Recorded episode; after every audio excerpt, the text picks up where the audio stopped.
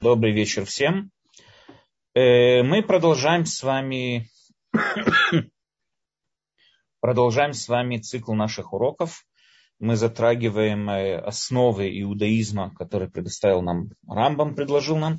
Мы сказали, что эти основы достаточно крепко зашли в еврейство, и они по-настоящему считаются основами еврейства по мнению всех. Несмотря на то, что во времена Рамбама, может, там и были споры на тему какие принципы вводить в основы, какие нет. Но на сегодняшний день все придерживаются этим основам. И даже откройте любой молитвенник, вы увидите там э, эти основы, вы увидите там э, вот это вот э, 13 основ Рамбама. То есть они до такой степени внедрились в еврейский народ, как мы с вами сказали, что даже в молитвеннике по-простому, да, как написаны именно его принципы. И сегодня по-настоящему мы Э, сравниваем какую бы то ни было идею, которая возрождается, идея мировоззрения, мы ее сравниваем с этими 13, 13 основами. И если она соответствует этими 13 основами, с этими 13 основами, она может считаться еврейской идеей, несмотря на то, что это новая идея, старая идея, но она может считаться еврейской идеей. Если же она не соответствует одному из этих принципов, она не может считаться еврейской идеей у Рамбама взгляд еще более, извините, еще более строгий на эту тему. По мнению Рамбама, каждый человек, который не согласен с одним из этих принципов, он практически не может э, утверждать на то, что он э, верующий еврей. Он не может утверждать на то, что он вообще еврей.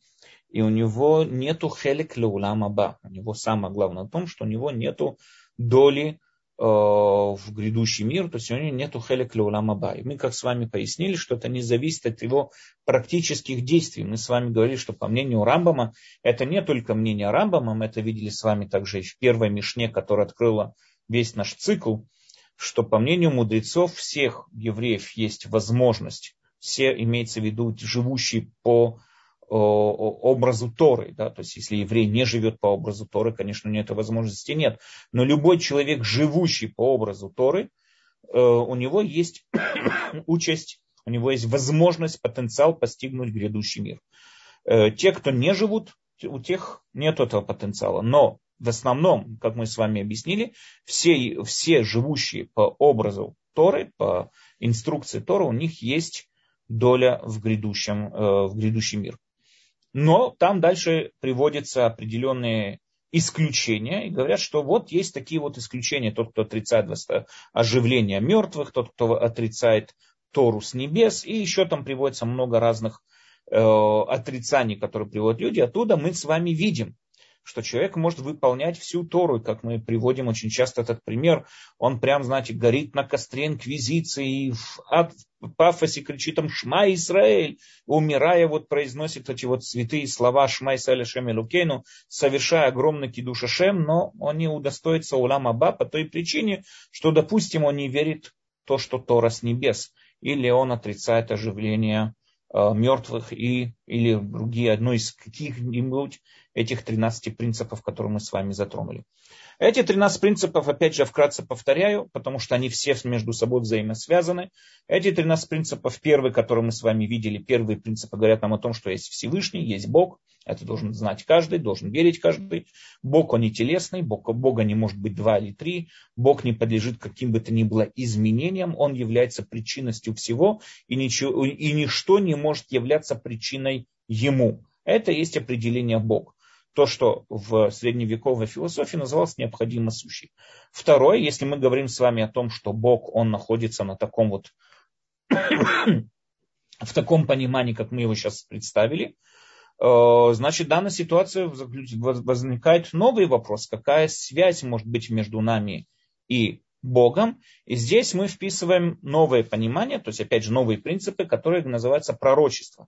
Мы говорим о том, что существуют пророки, которые способны связывать нас со Всевышним. Как? Их особенное постижение, их особенные постижения, их восприятие э, способны осознать истину, способны осознать, истинное желание Всевышнего. И поэтому мы обязаны верить в пророков. Это, в это входит это как неотъемлемая часть иудаизма, вера в пророков.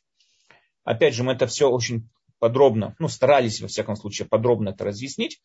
Э, и сейчас мы с вами доходим до плодов этого э, пророческого дара, особенно ну, пророческий дар Муше, это Тора. И мы с вами говорили на позапрошлой неделе, э, мы с вами говорили о том, что мы должны верить, что эта Тора, она именно есть та самая Тора, которая была передана э, Муше, которая была получена Муше и передана Муше еврейскому народу, слово в слово та же самая Тора. Это была та же самая Тора. Теперь, когда мы с вами говорим о слове в слово та же самая Тора, мы с вами говорим об письменной Торе. Письменная Тора была передана слово в слово. Что же касается устной Торы? И что собой представляет устная Тора?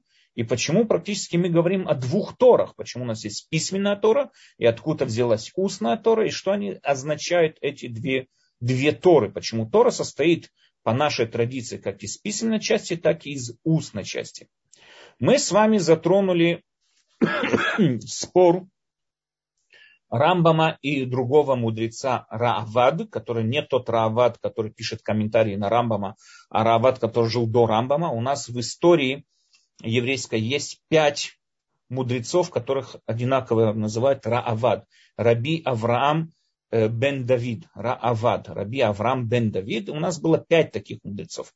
Поэтому, когда мы говорим о каком-то Раваде, мы говорим Раавад первый, второй, третий и так далее. Раавад третий, это был тот Раавад, который спорил с Рамбамом в, книге его Мишней Тура. Те, кто когда-нибудь читали эту книгу, видели там э, есть сбоку э, добавления или споры, там спорное мнение, которое приписывается от Равада, это Равад третий. У нас был Рават первый, Рават второй. Рават второй написал книгу, которая называется Сефер Акабала. Э, книга, которая защищает, как мы с вами на прошлом уроке говорили, от нападков караимов. Они защищали устную традицию Торы. У караимов была очень такая, скажем, э, простая идея. То есть в Торе, если мы с вами откроем Тору, если мы с вами откроем Танах, никаких споров нет. В Торе закон очень простой. Пришел муж и сказал так-то, так-то и так-то. Все. Никаких споров нету. Мы не видим, чтобы и сказал Аарон, нет, не надо строить суку 7 дней, ее надо строить 9 дней. Нет такого. В Торе никаких споров не существует. Споры существуют в устной Торе. Приходят караим и говорят таким образом, что это может нам показать, что письменная Тора, она истина, это и есть та самая истинная Тора, а, а устная Тора это уже добавки мудрецов, которые как бы не имеют никакого отношения к письменной Торе. Это уже добавки на свое усмотрение разных мудрецов, которые пришли, что там придумали и так далее. Не имеет, то есть устная Тора вообще не имеет никакого отношения к письменной и так далее. Мы с вами говорили на, на прошлом уроке, с вами разбирали, кто такой был Анан Ибн Дауд, тот, кто создал движение Караим, почему он его создал, какие мотивы у него были. Извините. И мы с вами э, сказали, что с ним вышло, как бы, можно сказать так, с ним многие мудрецы еврейские пытались спорить, но классическое мнение, которое, которое спорило и защищало нашу традицию, это было мнение Раавада. И Раавад говорит нам такую вещь, что практически вся Тора была дана, как и письменная, так и устная, была дана на э, Муше, ну, скажем так, формально на горе Синай. То есть она была, конечно, писалась все 40 лет, но на горе Синай была дана э, вся эта Тора. Вся Тора была полностью, со всеми подробностями, со всеми законами была дана нам в пустыне. Вот это с момента горы Синай, вот эта Тора, которую записывал Муше, почему? Потому что надо заметить такую вещь. Надо заметить таку, такую вещь. Когда мы приходим и говорим о том, когда мы приходим и говорим о том, что Муше приносит, спускает нам какую-то заповедь. Муше принес нам заповедь, допустим, трубите в шофар в Роша Шана. Так написано в Торе, трубите в шофар в Рош. Что такое шофар? Что такое шофар? Объясни нам, что значит? Мы евреи. С одной стороны, есть какая-то требующая заповедь. Делайте что-то, но с другой стороны, ничего не записано. Что значит трубите в шофар в Рошашана? Что мы должны из этого понимать? Стройте суку 7 дней. Что такое сука? Какая ее площадь? Какие ее масштабы? Будут эти слова на косяках дверей ваших. Какие слова? Что значит на косяках? На какой высоте? С наружной части, с внутренней части. от нас, с одной стороны, Тора от нас что-то требует. Она задает именно требовательные заповеди. Помните о субботе. Это заповедь, помните. Сохраняйте субботу. Что это означает? Что значит помнить о субботе? Что значит хранить субботу? Понятно, что эти заповеди, с одной стороны, от нас что-то требуют, но с другой стороны, они не несут никакой информации, чтобы мы могли что-то там с ними сделать. Что именно от нас требует Тора? Поэтому очевидно, говорит Рават, сто процентов понятно, что если Тора что-то от нас требует, наверняка, когда Муше приводил нам ту или иную заповедь, он ее приводил со всеми пояснениями. Когда он сказал нам семь дней стройте суку, наверное, Муше пришел и объяснил, какая площадь должна быть у суки, из каких материалов она должна быть построена, из каких, какое, какая высота у нее должна быть и так далее. Когда Муше пришел и сказал трубить в Роша Шана, в праздник Рошана, трубить в шофар. Он, наверное, пояснил, из какого животного должен быть этот шуфар сделан, что собой представляет этот шуфар, какой формы он должен быть. Обязательно, иначе что он от нас хочет? Поэтому получается такая вещь, что Тора, она, как мы с вами говорили в прошлый раз, она как конспект. Когда студент записывает лекцию за, за, своим, за профессором, за лектором, он записывает очень вкратце. То есть разные точки для того, чтобы помнить темы разговора, чтобы помнить те темы, которые были затронуты на, на данной лекции, или там да, более, там, более подробные там, какие-то определенные подробности. Он записывает их очень вкратце. Одно слово здесь, одно слово там, иногда какое-то предложение и так далее, и так далее. Но когда он приходит домой и перечитывает этот конспект, он все прекрасно помнит. То есть понятно нам, что главная информация о лекции находится не в конспекте, а в его сознании, в его разуме, в его памяти. Это очевидно и понятно. Таким образом, то же самое происходит и с Торой. Наша Тора, как мы с вами сказали, это именно устная Тора. Наша Тора это устная Тора. Именно устная Тора. Письменная Тора это как конспект, чтобы мы помнили, что написано в Торе. Письменная Тора это именно сам конспект. Но сама Тора, сами, сами Аллахот, как правильно выполнять те или иные заповеди, это именно наша устная традиция. Это наша устная традиция, это передача, это э, э, передача Торы именно по устной традиции, это и есть сама Тора. Поэтому, говорит Равад, все заповеди были даны вместе с их аллахическими пояснениями, но со временем еврейский народ позабывал. Было разные преследования, были разные гонения. Написано в Талмуде, что там после смерти Муше там евреи что-то позабывали, еще что-то позабывали. И со временем это все начало забываться. И поэтому, когда мы видим, что проявляются какие-то споры в устной традиции, это не потому, что что-то новое, нет, а это потому, что мы пытаемся вспомнить, мудрецы пытаются вспомнить Э, те самые слова, которые вот сказал Муше, как именно в каких подробностях выполнять те или иные мицвод.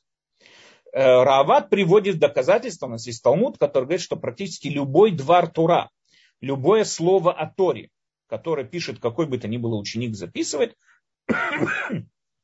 у любого слова по Торе, э, оно уже было сказано на горе Синай. То есть Муше уже его сказал практически. Муше дал нам Тору в максимально обширной форме, мы только ее позабывали. И сейчас, когда есть какие-то споры, мы пытаемся это все вспомнить. Это было мнение Раавада. Рамбам, Рамбам э, в предисловии на Мишнайот, он спорит с этим мнением. Категорически он его называет мнение маленьких детей, там семилетних детей, которые не учились в школе. Он очень выступает против этого мнения. Почему? Говорит Рамбам такую вещь. У нас есть очень много законов, которые во время Муше даже близко не рассматривались праздник Ханука. У нас есть законы, спор между бет и бет Шамай, как правильно зажигать ханукальные свечи. По мнению бет Шамай, надо первый день зажечь 8 свечей и потихоньку каждый день снимать по свечи. Первые 8, потом 7, потом 6 и так далее. По мнению бейт и мы зажигаем первый день одну, а потом постепенно добавляем. Спор между бейт и бейт Шамай, как правильно зажигать ханукальные свечи. Ну, так что ты хочешь сказать, что Муше собрал весь еврейский народ под горой Синай, начал им рассказывать будущую историю о том, что будет Александр Македонский, который захватит весь мир, и этот Александр Македонский после его смерти империя распадется на разные там на разные области, и будут там сил, силовки, силовкиты, как их там на русском называют, которые вторгнутся в Израиль, и произойдет эта война, и там Антиохи, Антиохус там, третий, который поднимет там, из-за которого поднимется бунт, и будет все это ханукальное чудо. Это же смешно. А сегодня, когда мы с вами живем сегодня, закон электричества, что Моше им объяснял, кто такой будет Эдисон, который придумает, там, не знаю, электрическую лампочку, и вот закон, можно ее включать в субботу или нет. И споры, которые возникают вокруг использования в той или иной форме электричества в субботе, это споры тоже рассматривались во времена Муше. Конечно, нет. Говорит Рамбам, нет. Это очень, это очень глупая идея, он так называет идею Равада. Она очень глупая, она неправильная, не соответствует истине. Нет. Дела обстояли совсем по-другому. Говорит Рамбам такую вещь. Муше спускал, опять же, да, возвращаемся, Муше приводил, естественно, какую-нибудь заповедь, он спускал с небес какую-то заповедь, и он, естественно, как и Равад пишет, он ее приводил со всеми подробностями. Это сто процентов. Когда он приводил, допустим, возьмем с вами, к примеру, суку. Когда он принес заповедь строительства суки, он четко пояснил ее территорию, сколько площадь ее какая должна быть, из какого материала она должна быть сделана, какая прочность ее должна быть, из чего крыша ее должна быть сделана. Он привел все те законы, которые в то время касались евреев. Эти все законы были приняты. Но со временем ситуация меняется. То есть, представьте себе период второго храма. Иерусалим достаточно тесное место, потому что в нем жило большое количество евреев в то время. Было очень тесное место, и еще приходят туда пришельцы, те, кто половники, которые приходят, паломники, которые приходят э, к храму, Э, на Сукот, да, вот это три раза в год, они тоже заполняют Иерусалим. Много туристов приходят на Сукот и так далее. Очень тесно. Люди пытают, должны построить Сукот. И они пытаются найти разные, разные э, способы правильного строительства суки. И, например, вот возникает вопрос, можно ли построить так суку таким образом, чтобы взять какой-то переулок, узкий переулок такой, и сверху там крышу домов покрыть крышей суки, будет ли это считаться сукой и могут ли там несколько семей находиться. То есть пробудилась ситуация, которая у евреев в пустыне, когда вся пустыня была их. У них таких вопросов не было. Когда евреи вошли в Израиль, у них тоже таких вопросов не возникало. Не было таких вопросов. Эти вопросы пробудились в тот период времени, когда вот по-настоящему был очень тесный город, где жило большое количество евреев, и все должны были найти себе какое-то место для строительства суки. И тогда возник новый вопрос. Тот вопрос, который Муше не рассматривался, но что в нем не было никакой нужды. Возник новый вопрос. Можно ли строить суку, которая выше 10 метров? И тогда уже мудрецы на базе тех законов, которые дал нам Муше, они начали вести споры и дискуссии о том, может ли сука быть в таких масштабах. То есть, говорит Рамбам, все эти споры, которые возникают, все эти споры, которые возникают, это о новых ситуациях, которые не рассматривались поколения прошлых.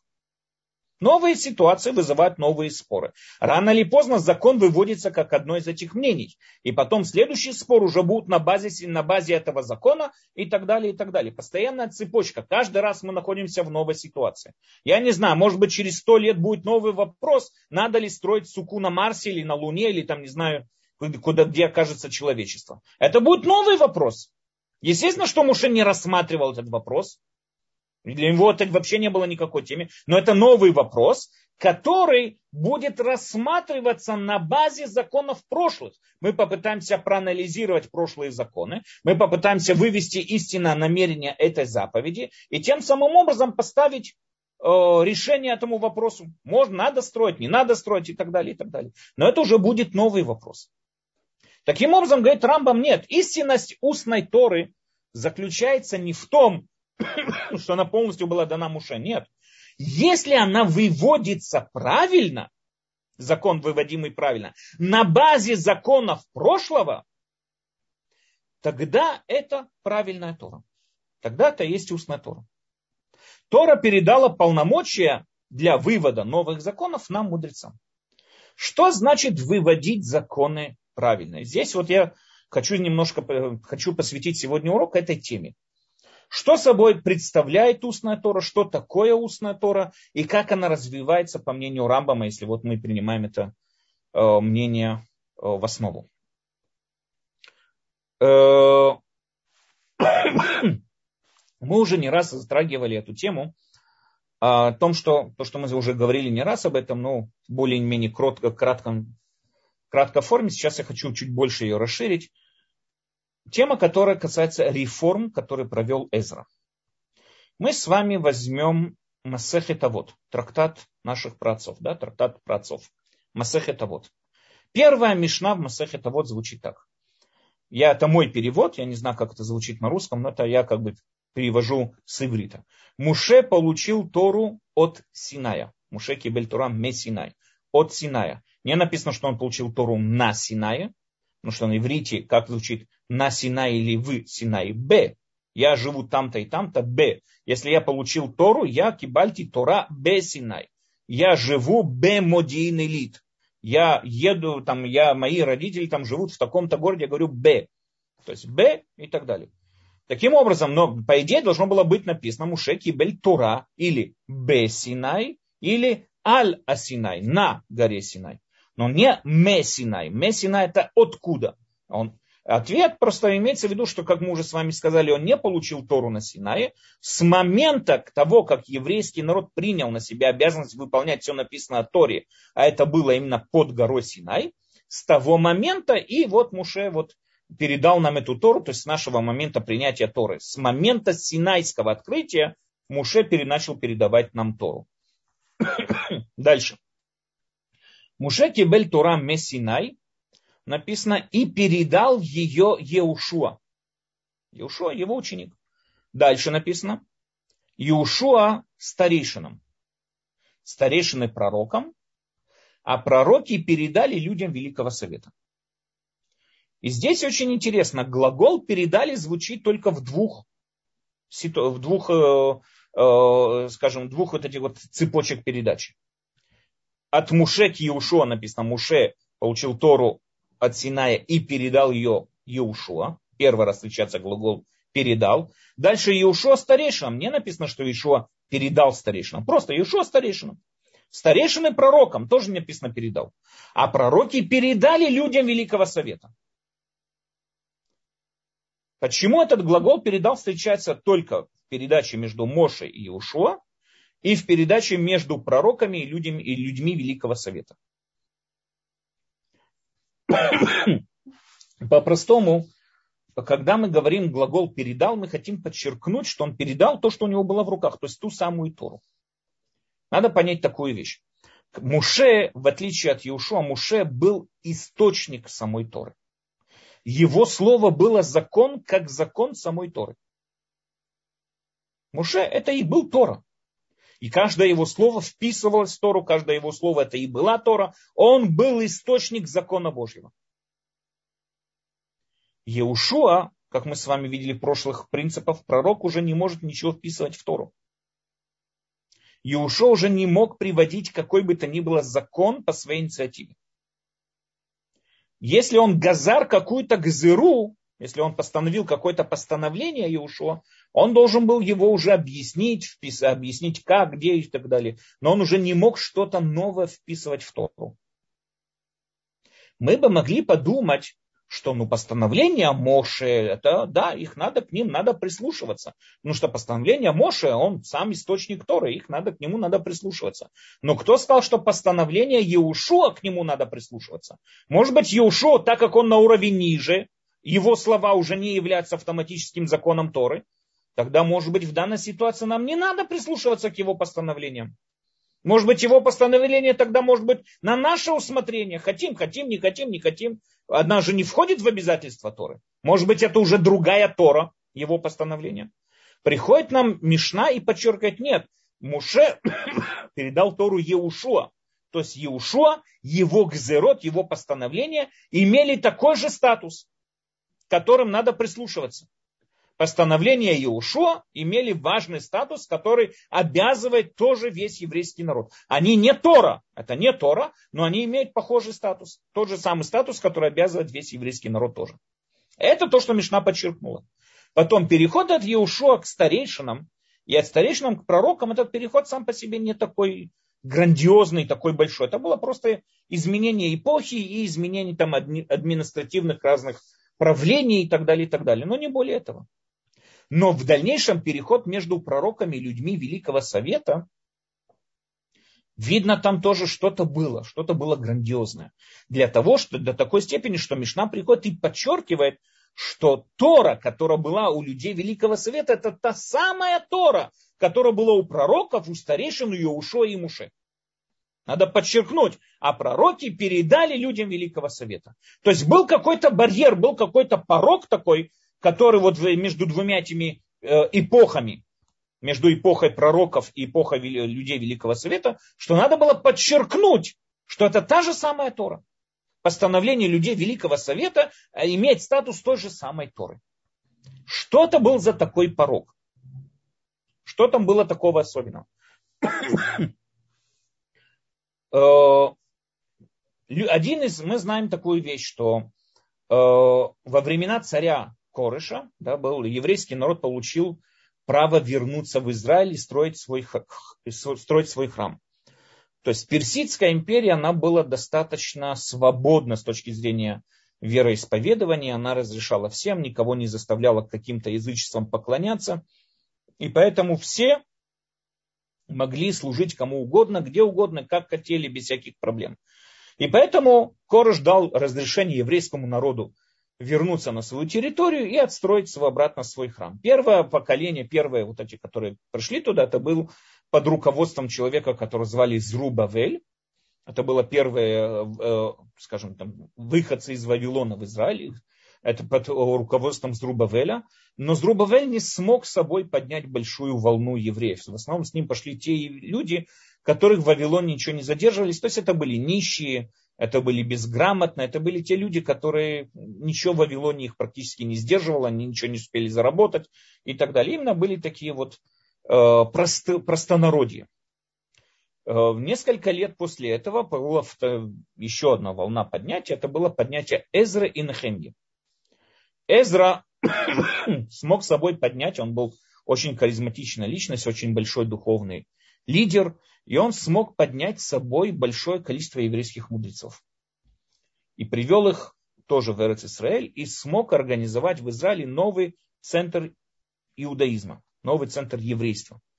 Его переход в Израиль был, привел с собой, он с собой привел большое количество мудрецов, и его переход в Израиль был новый вот этот вот расцвет вот Израиля как новый центр иудаизма. Эзра организовал здесь из представителей людей Великого Совета, он собрал здесь Санедрин, организацию Санедрин, которая была общеобязывающая всех евреев и так далее. То есть он смог с собой взять также большое, большое количество мудрецов из Вавилона в Израиль. Теперь, э, когда Эзра пришел в Израиль, он понял, что невозможно оставить еврейский народ в том положении, которое было до разрушения первого храма. То есть, давайте с вами представим, как был, как выглядел образ жизни еврея до разрушения первого храма. То есть, с того момента, как они вышли в Израиль, и до разрушения вот этого первого храма. Еврей вставал рано утром, одевал тфилин, шел работать в поле. Ну, в основном в поле возвращался с поля, снимал тфилин, читал криатшма и шел спать. В основном все ритуалы и изучение Торы было в пределах Коаним. Все это было у Коаним. Сама Тора нам говорит, что обращаться надо тем Коаним, которые были в, то, в том поколении. Надо понять такую вещь. Традиция изучения Торы – и в основном все ритуалы, связанные с выполнением Торы, были в руках Куаним. Еврейский народ встречал, можно, грубо говоря, встречал Всевышнего в праздники, в субботу, в праздники, в определенные такие вот праздничные ситуации, но, но каждодневно в основном он с Богом нигде не, не встречался. У него был определенный вакуум такой. И еврейский народ всегда был далек. Он знал, что где-то там, будь то Шило, Нов, Гилад или другой город, где находился в то время переносной храм, он знал, что где-то там приносят жертву приношения. Он знал, что где-то там Куаним изучает Тору. И когда у него возникал какой-то вопрос с точки зрения законов, потому что свою Тору он тоже получал традиционно от своих родителей, когда у него где-то там возникал какой-то вопрос с точки зрения законов, он, он шел в храм, когда вот поднимались к храму три раза в год, он поднимался к храму и задавал Куаним вопросы. И они решали. Но Тора была только в пределах Куаним. Только Куаним, жрецы, только жрецы изучали Тору. Только жрецы, только жрецы занимались Торой. И в основном вся ритуальная жизнь проходила только у жрецов. Жертвоприношения, разные виды там ритуалов в основном происходило только среди в основном происходило только среди жрецов. Поэтому мы можем встречать там то, что какие-то еврейские цари, когда проникали в храм, там э, было написано, не помню там против, после какого царя, что нашли Тору, и это была новая книга в глазах евреев. То есть в основном евреи никогда ее и в глаза не видели. Тору. Они знали, что она есть, поэтому они обращались к своим жрецам, которые были в то время. Но что там написано, о чем Тора говорит, в основном не знали. Тора передавалась в той самой традиции, которая написана в самой Торе. А Аарон передавал ее своим, Аарон передавал ее своим сыновьям, которые передавали своим сыновьям и так далее, и так далее. Тора, не, Тора продвигалась из поколения в поколение в точно той самой форме, которая была получена на горе Синай. Как и в письменной форме, так и в устной традиции тоже. И Куаним помнили все те законы, которые говорил Муше. Эзра понял, что так дела обстоять больше не могут. Потому что у евреев существует определенный вакуум. Эзра понял, что реформы Муше, то есть Муше тоже, скажем так, провел определенные реформы, когда веру монотеизм, ту веру, которую породил Авраам, он перевел ее в практические законы. Но Эзра осознал, что те законы, можно сказать, их недостаточно, чтобы держать еврейский народ вместе. Надо еще что-то туда добавить, скажем так. Поэтому Эзра начал проводить реформы. Первая реформа, которую мы знаем, ну, не знаю, первая по, по счету, но одна из важных реформ, которую он сделал, это то, что в каждой деревне уже еврей не, не одевал тфилин и сам шел в поле, нет. Евреи собирались в доме, в каждой деревне был дом собрания, где все евреи собирались перед работой, там они одевали тфилин, там они читали криадшма и оттуда выходили в поле. Когда они возвращались с поля, они тоже шли в тот дом, там они снимали тфилин, там они читали криадшма и оттуда расходились по домам. Для чего? Во-первых, это давало евреям ощущение как общество. Это уже не отдельно какой-то еврей, который может упасть под влияние того или иного язычества. Он понимал, а он да, предоставил евреям сейчас возможность быть, ощущать себя частью чего-то большого. Как называется этот дом, где собираются евреи? Да, собрание называется Кнесет, Иткансут, а дом называется Бейт Акнесет, дом собрания, то есть синагоги. Следующая реформа, которую провел Эзра, это то, чтобы в синагогах читали Тору три раза в неделю. Понедельник, четверг и суббота. Во всех синагогах читалась Тора три раза в неделю. Для чего? Потому что сейчас еврейский народ первый раз начал ознакомливаться с Торой. Эзра забрал Тору у Куаним, он как бы отобрал Тору у Куаним и предоставил ее на общее, общее, э, скажем, э, э, общее рассмотрение. То есть каждый сейчас смог прийти и ознакомиться с той книгой, которую знал, что она находилась только у Куаним. Сейчас каждый еврей уже хотя бы понимал, что такое Тора. Три раза в неделю перечитывались отрывки Торы, и вот он понимал, что сейчас хотя бы понимал, что такое Тора. Одна из его крупнейших реформ, которые он провел. По-настоящему это спор определен, там, что именно он изменил между Иерусалимским, Вавилонским Талмудом. Есть очень большое мнение среди разных раввинов, но по-простому, как мы также подтверждается эта история и Иерусалимским Талмудом. Есть мнение также и в Вавилонском Талмуде тоже такое, что Эзра изменил шрифт самой Торы. Тора, которую мы пишем сегодняшним языком, каждый, кто знает современный иврит, это называется ассирийский шрифт. Не потому, что он из Ассирии, Нет, а потому что его внедрили в святые писания выходцы из Ассирии, то есть выходцы из Вавилона. По-настоящему этот шрифт намного более похож на финикийский шрифт. Мы не знаем точно его источник, но мы знаем, что он очень похож на финикийский шрифт. Финикийцы это были племена разных э, мореплавателей того времени, которые плыли, расплывали там по всему Средиземному морю, у них были торговые центры везде, и их язык считался, ну, как современный английский язык, на нем говорили все. Поэтому евреям было намного удобней, они уже не помнили тот древний шрифт, на котором было написано Тора. Вы можете его найти в интернете, если ведете древний еврейский шрифт. Они помнили тот самый, они уже, извините, не помнили тот самый шрифт. Они, им уже было тяжело читать Тору. Куаним помнили, Куаним помнили. Но простонародье уже не помнило. И поэтому он переписал Тору на, на Ктав Ашури, на ассирийский почерк, для того, чтобы сделать его доступным всему народу. Сейчас каждый еврей может подойти, открыть свиток Торы и почитать его. То есть он предоставил возможность каждому еврею читать свиток Торы. Наиболее громкую и самую колоссальную реформу, которую он провел. Он по-настоящему провел много реформ. Он добавил нам законы мукцы в субботу, каждый, кто знает. Он, он постановил окунание в миквы при выделении семени для мужчин и так далее. Он постановил очень много законов. Но наиболее важный закон, который практически изменил весь ход еврейской истории, это то, что Эзра открыл Ешивы. Эзра забрал полностью Тору у определенной группы жрецов, Куаним, и передал ее всему народу. Сейчас каждый человек может прийти в Ешиву, может сесть и выделить свое свободное время и заниматься Торой. Учить ее, глубоко ее изучать, глубоко ее учить, и вводить свои мнения, обсуждать Тору. Может обсуждать Тору, рассуждать о Торе. Каждый еврей стал очень тесно связан с Торой. Тора перестала быть какой-то сказочной книгой, которая находилась в руках какой-то очень э, маленькой секты.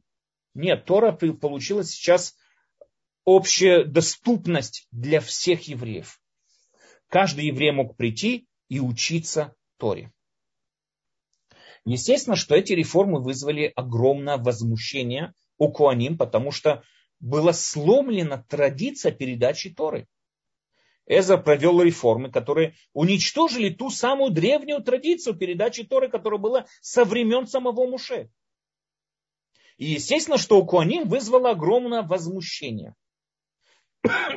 Во-первых, у них отобрали их скажем, власть определенную над народом. Сейчас любой человек может прийти учить Тору.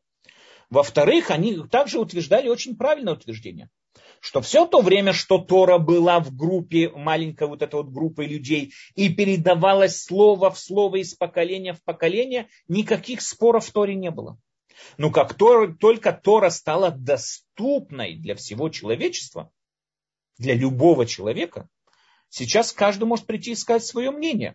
Как мы можем проанализировать, что это мнение правильно и соответствует нашей традиции? Поэтому Куаним очень, скажем, возмутились этим поступком Эзры. И элита, еврейская элита, Куаним, собрались возле одной из самых крупных э, семей, семейств Куаним. Э, тот, кто считается э, основателем этой семьи, его звали Цадок, он был первый великий жрец, который, первый большой жрец, который служил в храме Шломо. Его сам Шломо, царь Шломо, назначил быть главным жрецом в своем храме, который он построил. Он был первый жрец, который служил в том храме. Это была очень уважаемая семья среди куаним. И она называлась в честь своего отца-основателя Садок. Последователи этой семьи называются Дздуким. Или как мне в группе писали седуки, седуки, я не знаю, как на русском это звучит, но дздуким. Дздуким это были те куаним, в отличие от караим. Мы свой урок нас говорит, в чем разница между караим и дздуким. Караим полностью, это было много сотен лет после, но караим полностью отрицают само понятие устной Торы. У них тоже она есть, потому что, как мы с вами сказали, невозможно выполнять Тору без устной традиции. Она у них тоже есть, но они как бы утверждают, что у них нет устной традиции. В отличие от этого, у Цдуким была устная Тора. Была устная традиция. Только они не готовы были принимать мнение тех мудрецов, которые пошли после, после Эзры. Они не считали тех мудрецов достойными для передачи Торы. То есть это была оппозиция, постоянная оппозиция нашим мудрецам. Большинство народа поддерживало мудрецов, потому что они видели в них часть себя. То есть каждый мудрец, он был и ремесленник, и мудрец, и, и он выходил из, из группы народа. И народы видели, народ видел в них вот как бы своего представителя, видел часть себя. В отличие от этого, Цдуким были всегда какая-то определенная элита власти, которые были там, которые сидели где-то там в храме, были богатые семейства, богатые семьи, которые практически были очень оторваны от народа. Хашмунаи, мы знаем, следующее поколение стали Цдукими, и Цдуким получили поддержку царства уже еврейского, которое было после Хашмунаим. И таким тем самым образом Цдуким имели определенную элиту, элитную власть такую, но народ шел за нашими мудрецами. Как я уже сказал, Цдуким не готовы были принимать разницу между нами и Цдуким, между евреями, которые назывались Прушим, от слова Мефареш, поясняющий Тору, между нами и Цдуким заключалась в том, что Цдуки не готовы были принимать, не готовы были принимать э, реформы Эзры, и не готовы были принимать мнение тех мудрецов. Нам описывает Талмуд очень интересную вещь, что когда вышел один э, Коэн Гадоль, да, великий жрец, вышел после Йом-Кипур, самый святой день, его сопровождала толпа людей. То есть толпа людей, это был, считался святой человек, вышел из храма, его сопровождала толпа людей. Видно, этот Коэн Гадоль, как мы знаем, большинство из них были цдуким вплоть до разрушения второго храма. Он, видно, тоже был, скажем так, тайный цдуки. И он увидел напротив этой толпы выходили два мудреца, Шмая и Автальон. Они были э, великие мудрецы, их ученики были, они были учителя Илель и Шамай.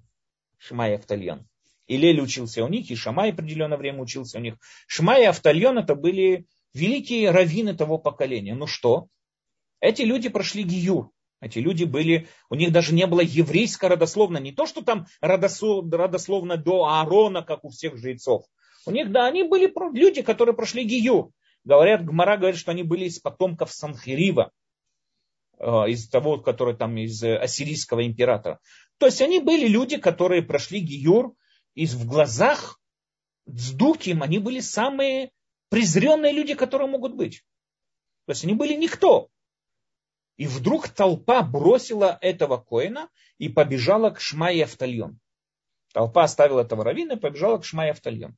Это равин что-то там сказал презренно, ой, какое несчастное поколение, по-моему, что там толпа идет за ними, что-то такое, типа, за, за такими вот простыми людьми. Это не были простые люди, это были величайшие мудрецы. Но в глазах Цдуким они были простые люди.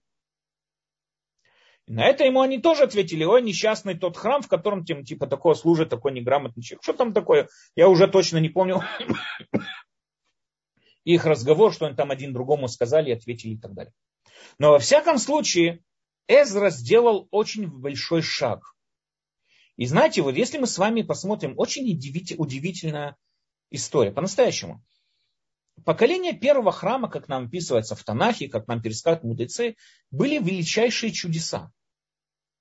Были чудо, чудеса. Среди нас были пророки, которые ходили пророки, Пророк это человек, к которому я мог обратиться, он мне мог ответить все в точности, где что находится и так далее. То есть были пророки среди нас. Были чудеса среди нас. Откройте книгу, книгу судей или книгу пророков. Откройте, посмотрите, и согрешил еврейский народ. И ушел он служить тому, и согрешил еврейский народ, и пошел служить другому Богу. Постоянно, постоянно, постоянно грешил еврейский народ.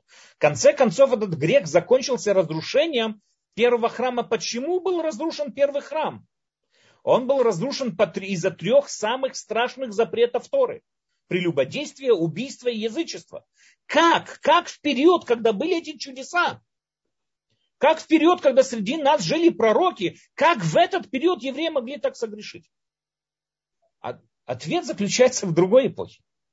Посмотрите, когда евреи, да, проявили полную верность Всевышнему во времена преследования Византийской империи, во времена крестоносских походов, во времена инквизиции, во времена Богдана Хмельницкого, во времена Ивана Грозного, во времена э, сталинских репрессий, во времена второй, посмотрите, самые темные времена истории. Евреи готовы были отдать свою жизнь в массе своей, отдать свою жизнь, но оставаться верными Всевышнему. А я всегда, вот 11 декабря в 1563 года, да, вот 11 декабря в 1563 года Иван Грозный захватил город Полоцк. Он тогда был, э, принадлежал Речи Посполита, он захватил город Полоцк. В этом городе он хотел присвоить его к Руси. В этом городе проживало 350 еврейских семей. Иван Грозный хотел, как всех жителей города, э, присвоить их, как бы ввести их в, в, в Русь. Но Русь не может там не христиан водить. Поэтому он требовал от евреев креститься. Евреи отказались. Представьте, Ивану Грозному, от которого вся Русь тряслась, от которого там его вот эта вот секретная охрана, как его там опричники там преследовали, убивали. Страшно, это было похоже на сталинские репрессии. Евреи отказались. Иван Грозный вырезал, дал приказ, чтобы вырезали в ближайшем озере прорубь для каждой семьи. И каждая семья, которая не готова будет креститься, утопить ее в этой проруби. До единого все евреи отдали свою жизнь, но не готовы были предать принципы иудаизма. Как это можно понять? Почему во время пророков, во время всех этих чудес, налево и направо никто их не принуждал, никто их не заставлял. Сами выходили и служили кому угодно и, и поклонялись любому язычеству. Но здесь, без пророков, без защиты Всевышнего, в период, который называется скрытие лица Всевышнего, именно в этот момент еврей проявляет самую большую верность Всевышнему. Как это можно понять? Ответ, потому что они тесно связаны со своей религией, они тесно связаны с Богом, они тесно связаны с Торой. Эзра постановил, не сам Эзра, а люди Великого Совета постановили такие понятия, как благословление. Человек хочет оторвать яблоко, он должен благословить Всевышнего. Человек был в туалете, вышел с туалета, должен сказать благословление. Человек там хочет сделать омовение рук, должен сказать благословение. Человек всегда привязан и связан с Богом. Он всегда его держит в своем сознании, в своем сердце. У него нет вакуума у еврея, верующего еврея на сегодняшний день, нету такого вот вакуума, который там может заполнить какое-то язычество. После реформ Эзры перестало, вот мы видим с вами исторически, закончились все эти переходы э, народа к другим религиям.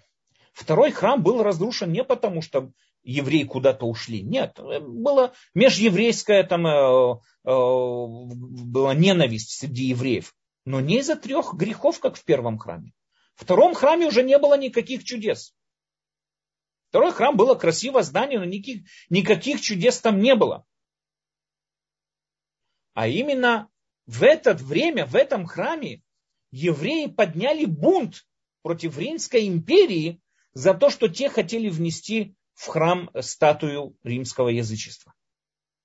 Евреи шли на смерть против Римской империи, но ни в коем случае не дадут, э, не, застав, не дадут себя как бы э, заставить себя предать своего Всевышнего. Это все последствия реформы Эзры. Поэтому говорят нам мудрецы, написано в, трактате Сандин, если бы не было бы Муше Рабену, Эзра дал бы нам Тору. То есть они видят, что реформы Эзры, говорят мудрецы, они такие мощные и сильные, что они прямо оживили Тору в еврейском народе. На очень многие постановления Эзры говорят мудрецы, что их постановил Мушарабейну. Например, чтение Торы в понедельник, четверг и субботу, говорят мудрецы, это постановление Муше. Имеется в виду, что она имеет такую же мощь, она имеет такую же силу, она имеет такую же пользу, как те самые реформы, которые провел Муше тем, что дал нам Тору. Поэтому с момента Эзры зародилась новая эпоха. Какая эпоха? Эпоха развития устной Торы. Если до Эзры Устная Тора передавалась дословно из поколения в поколение, поэтому никаких споров не было. Приходит сейчас при открытии Ешивы, люди начали обсуждать новые темы, которые не обсуждались той традиции, начали приводить новые доводы, начали обсуждать и так далее, и так далее. И Тора, наша устная Тора начала развиваться. Оно дает, именно это и дает возможность Торе быть актуальной и в наши дни тоже. Если бы не было бы реформ Эзры, какая традиция Муше была бы по отношению к электричеству? Какая бы реформа Эзра была бы по отношению, там, не знаю, к разным другим э, чудесным там, всяким технологиям, в которых мы живем? Не было бы никакой. Тора бы не могла развиваться, потому что она буквально переходила именно вот этих тонких традициях, как было, так есть, не давая ей возможность развиваться. Да, это вызвало много споров, но с другой стороны, это дал, придало ей возможность развиваться. И все то время, что Тора придерживается в своем развитии правильным принципам вывода законов, это считается тоже та самая Тора. Что значит правильно выводы, правильные выводы законов? Для этого надо вернуться обратно в историю. У нас следующая мишна, следующая мишна в Масахета вот приводит такого персонажа, которого называют Шимона Цадик, Шимон праведник. Про него сама Мишна говорит, что он был последний из последних людей вот этого Великого Совета. Он был один из последних из вот этих людей Великого Совета. После него уже начинается эпоха мудрецов Мишны. Но он был последний человек из Великого Совета. Про него рассказывают очень интересную историю. Когда Александр Македонский шел воевать с Персидской империей в своем походе, он решил спуститься в Египет. Почему? Потому что Египет в древнем мире, Египет был главный поставщик пшеницы. Египет это был главный поставщик пшеницы для тех империй, которые правили Египтом. Мы знаем Рим, там э, Цезарь воевал с Помпеем, там в большой гражданской войне именно за Египет. Почему? Потому что главный поставщик пшеницы в Рим был Египет. То же самое там а, этот э, Маркус Антониус и там второй, э, они воевали Рим, римляне воевали за Египет. Почему? Потому что Египет был главный поставщик пшеницы в цивилизованный древний мир. То же самое во время Персидской империи Египет был главный поставщик пшеницы в Персию. Александр Македонский решил, что лучше ему будет воевать с голодными персами, чем сытыми персами.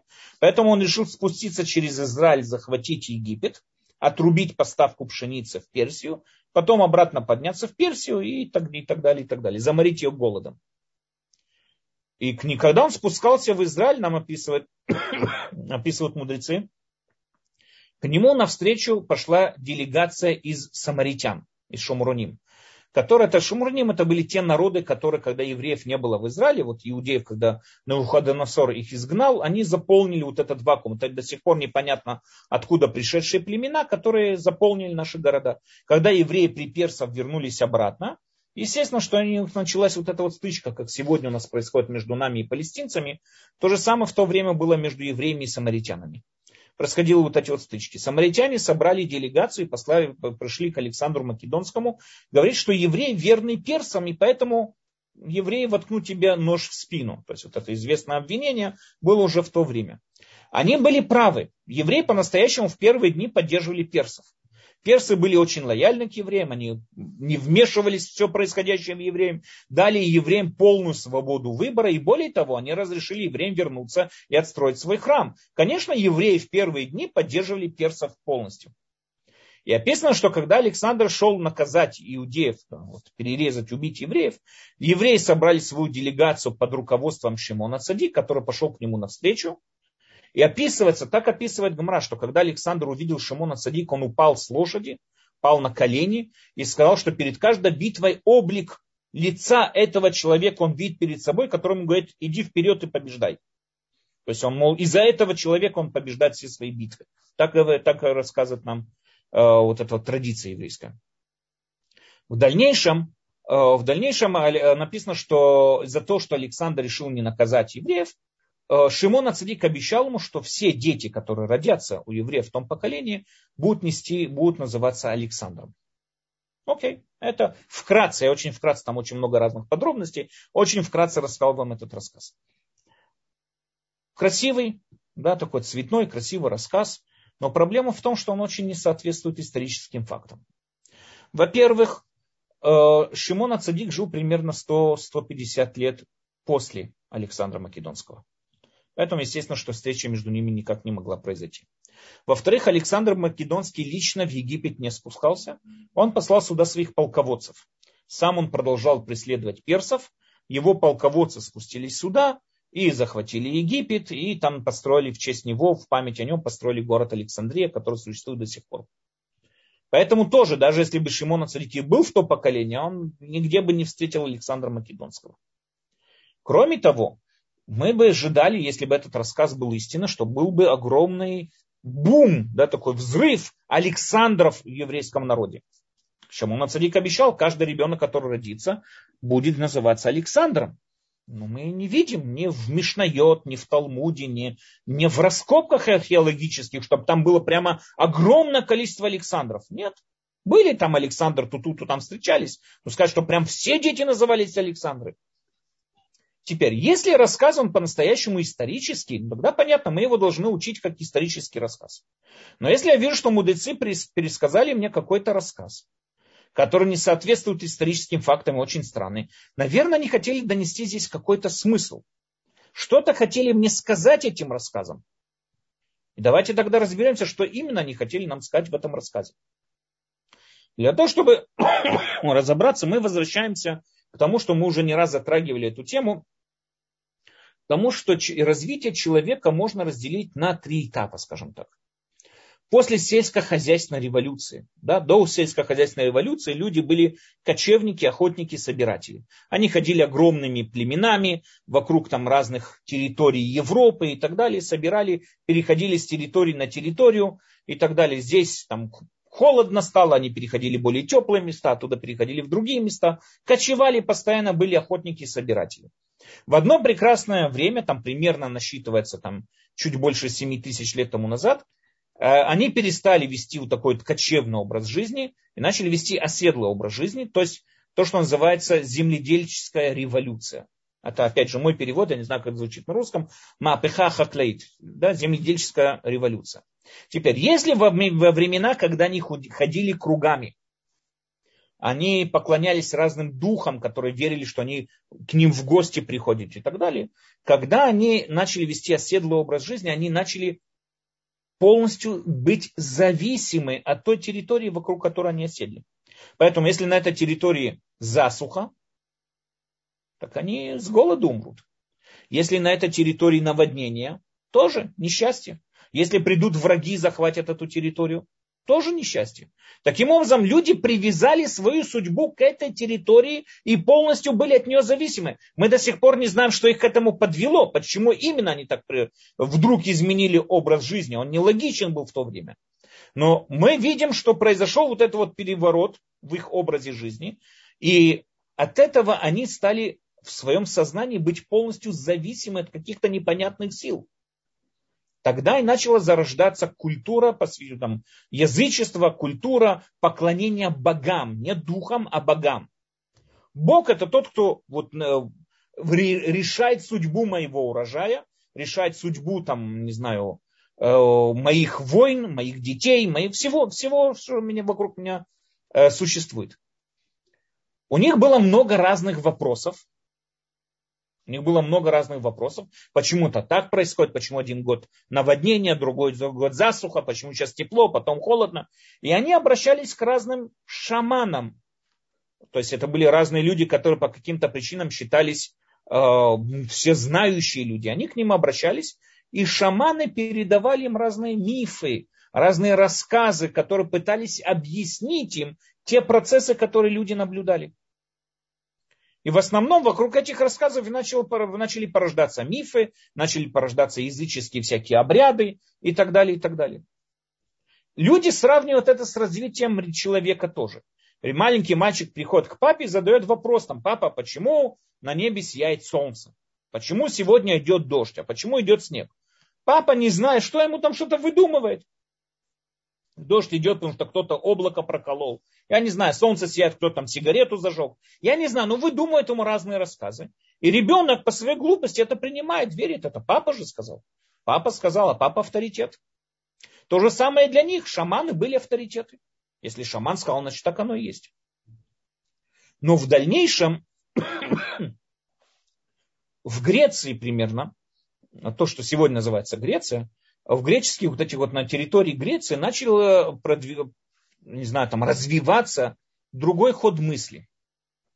Начали развива... Начала развиваться философия. То есть люди, которые перестали удовлетворяться этими вот простыми вопросами, ответами, так вот и так и все, они перестали полагаться на э, авторитеты тех или других людей, потому что видели, что не всегда эти авторитеты что-то дают, какие-то объяснения.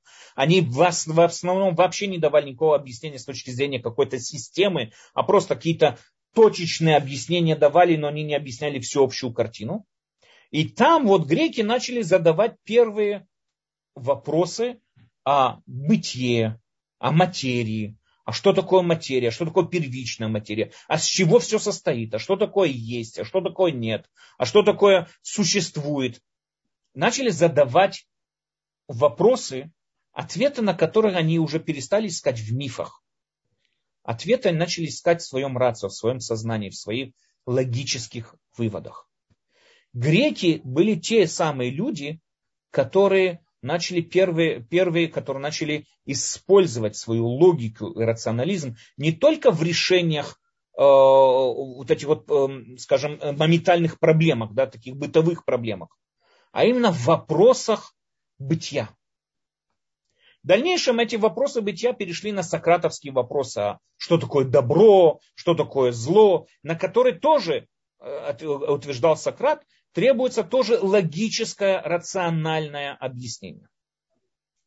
То, что я могу рационально объяснить. Что значит рационально? Я могу доказать. Я могу что-то сказать и доказать ход своей мысли. Все это принимается. То, что я не могу доказать, не могу описать, не могу объяснить, это не принимается. Это можно сравнить, тоже философ сравнивает это с периодом, когда ребенок взрослеет и переходит, знаете, взрослый возраст такой, который уже не готов принимать ответы родителей просто так. Нет, объясни почему. Почему нельзя делать то-то и то-то? Отец ему, а, так вот. Нет, я не готов такое принимать. Так вот. Объясни, почему. Это определенный этап взросления. Когда человек не готов больше ни в коем случае принимать уже вот такие вот ответы, как так вот. Естественно, что все религии того времени, которые существовали, пытались всеми руками и ногами оттолкнуться от рационализма. Ведь все религии были построены на традициях. А рационализм, он не считается с традицией. С точки зрения рационалиста, камня разница, что говорит традиция. Если это чушь, которую невозможно никак связать, никак невозможно объяснить, меня это не интересует. Мне интересно просто то, что говоришь, это логично или нелогично. Для этого, естественно, были выведены специальные э, э, приемы логики, были выведены разные приемы мышления для того, чтобы понять, что такое утверждение, что такое доказательство. Очень много и, и работы этому было посвящено, как и Аристотелям, так и другими философами и так далее. В основном Аристотелям. Что такое логика, что такое логические утверждения и так далее, и так далее. Естественно, что многие религии от этого отталкивались всеми силами. Но когда было вторжение эллинийской культуры на Ближний Восток через Александра Македонского, тогда первое, это было как раз на период времени реформ Эзры, когда уже было после Эзры, уже были новые реформы. И мы с вами сказали, что тогда уже еврейство в устной Торе отошло от традиционной передачи Торы еврейство уже перешло на, стало, э, Тора стала общедоступной. И для того, чтобы я сейчас что-то мог сказать о Торе, мне надо было какое-то орудие, надо было какой-то инструмент, чтобы убедиться, что то, что я говорю, оно соответствует истине или нет. И именно в этот период времени еврейство на вооружение приняло приемы логики и рационализма. Когда, мы, когда мудрецы описывают это вот встречу Александра Македонского и Шимона Цадик, они не имели в виду реально существующих людей. Они имели в виду встреча двух культур. Шимон Цадик олицетворял в себе еврейство после реформ Эзры. Когда еврейство после реформ Эзры столкнулось с эллинийской э, культурой утверждений, э, риторики, э, логики и так далее, как еврейство поступило? Во-первых, написано, что Александр Македонский как бы сошел с коня и сказал, что вот этот человек побеждал, он шел в бой, видя перед собой этого человека. Мудрецы хотели этим сказать, что логика и рационализм, они правильные, если используют себя, ну, если используются евреями, используются для главной цели развития Торы, то есть ради Торы. В дальнейшем Шимон Цадик обещал, что все дети, которые родятся, будут Александры. Рамбам объясняет в Мурена Вухим, что когда мы говорим о рождении, мы не всегда, не всегда имеется в виду физическое, биологическое рождение чего-то. Есть люди, которые считаются породители идей. Наш праотец считается Авраам не потому, что мы биологически с ним связаны. Нет. Наш отец считается Авраам, потому что он породил ту самую идею, впоследствии которой мы живем, которой мы придерживаемся. Он породитель той самой идеи, которой мы придерживаемся.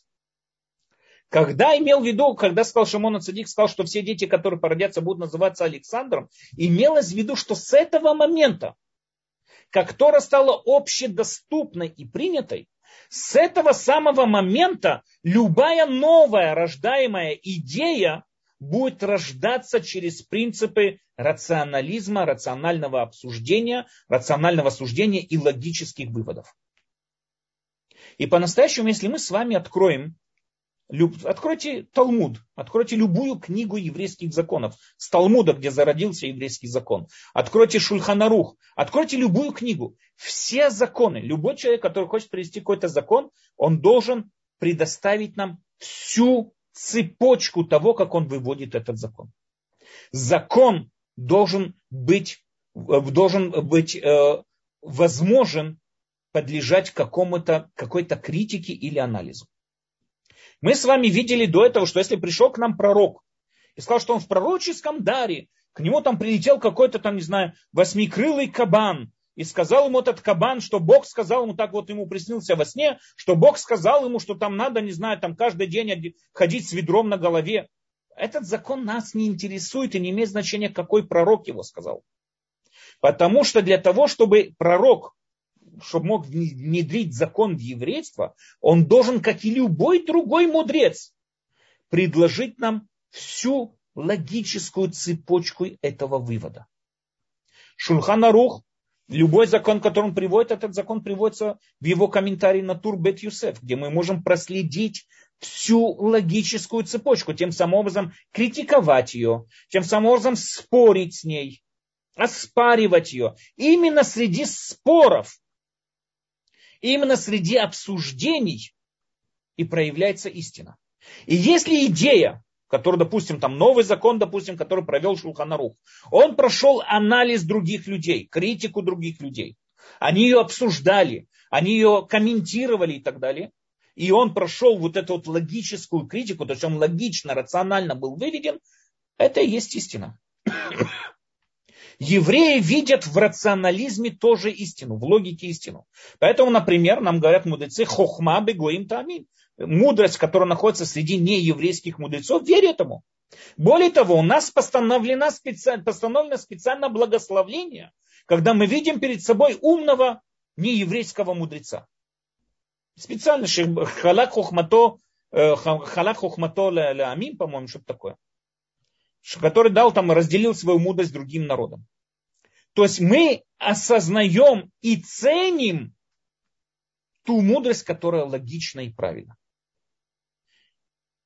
Устная Тора на сегодняшний день – это та Тора, те законы, которые логично были выведены, которые мы можем проконтролировать их логику, они логично были выведены из тех фундаментов, которые заложил Моше, давая нам заповеди и их устные пояснения.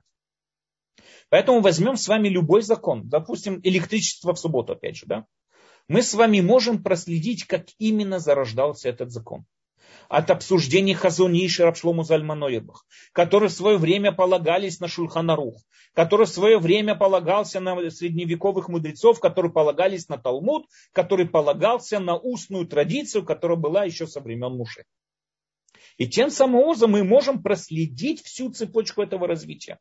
И более того, если закон сегодня, современный закон, выведен логично, рационально и правильно пройдя все вот эти вот возможности контроля, если так это и было, тогда он считается неотъемлемой частью Торы. Это и есть наша устная Тора. Это Тора.